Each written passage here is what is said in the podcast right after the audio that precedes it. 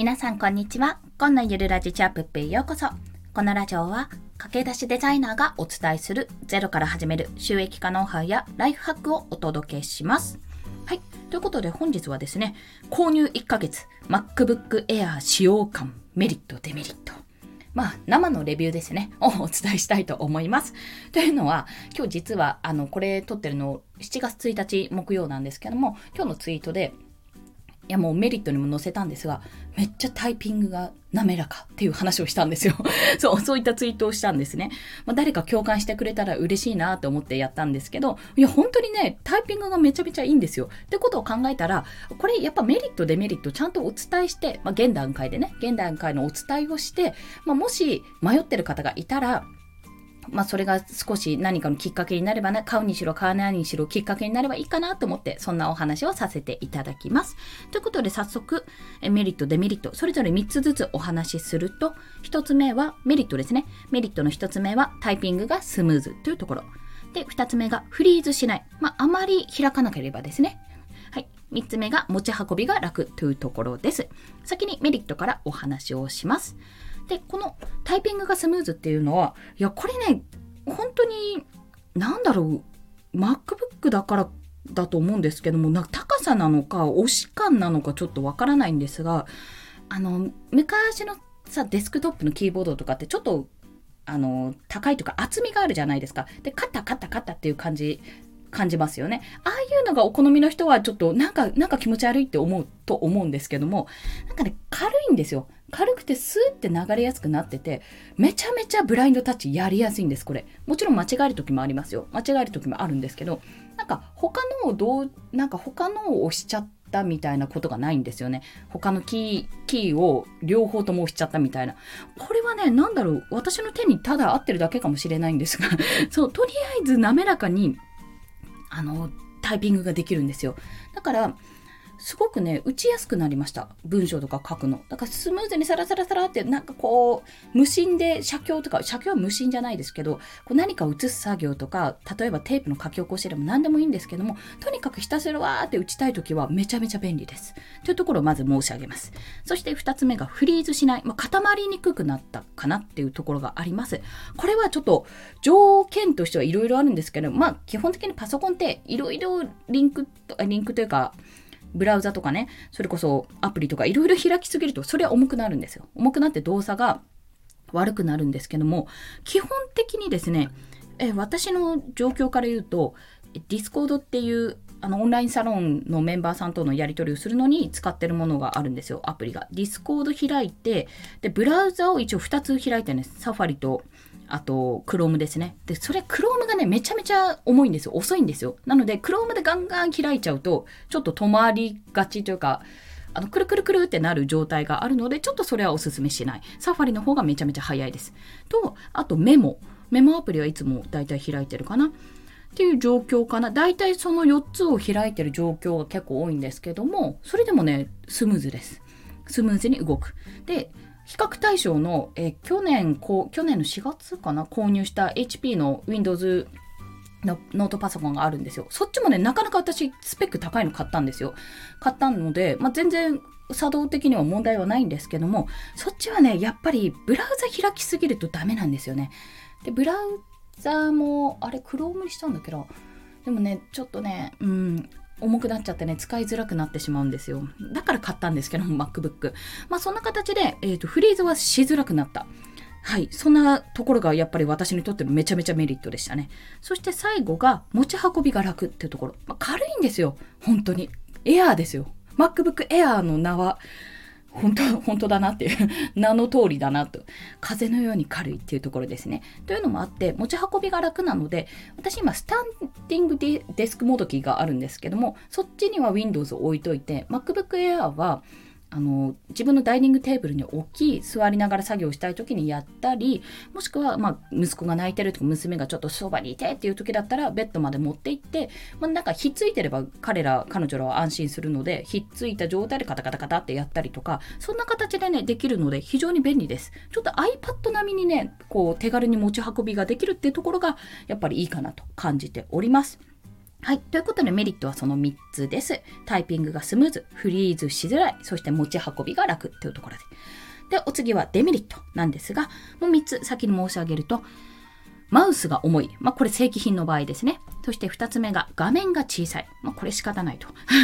そして3つ目は変換に戸惑うです。これ、いや、これ、アップルあるあるじゃないかなと思うんですけどね。この3つについてちらっとお話しすると、まずマウスなんですが、今までその HP の Windows の方を使ってた時は、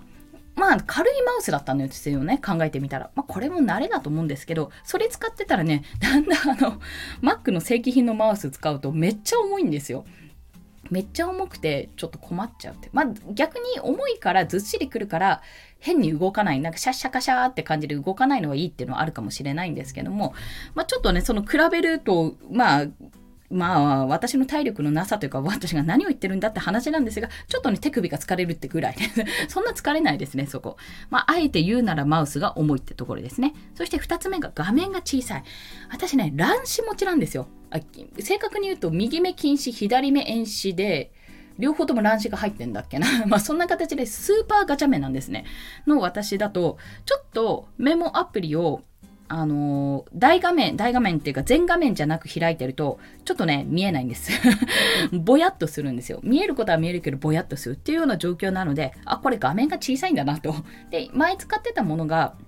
結構ね、B、え、A4 サイズ？まあ、あの、ノートパソコンの中で一番大きいサイズかな？画面としては。を使ってたからこその差があるんですよね。まあ、そこはね、最初慣れなかったです。そう、大きいものから小さいものにするとちょっとね、慣れないってところはあるので、そこはね、注意が必要かなと感じました。そして最後が変換に戸惑うですね。いや、あるあるだと思うんですけど、これ。そう、あの、変換勝手にしてくれるんですよ。で、私の場合、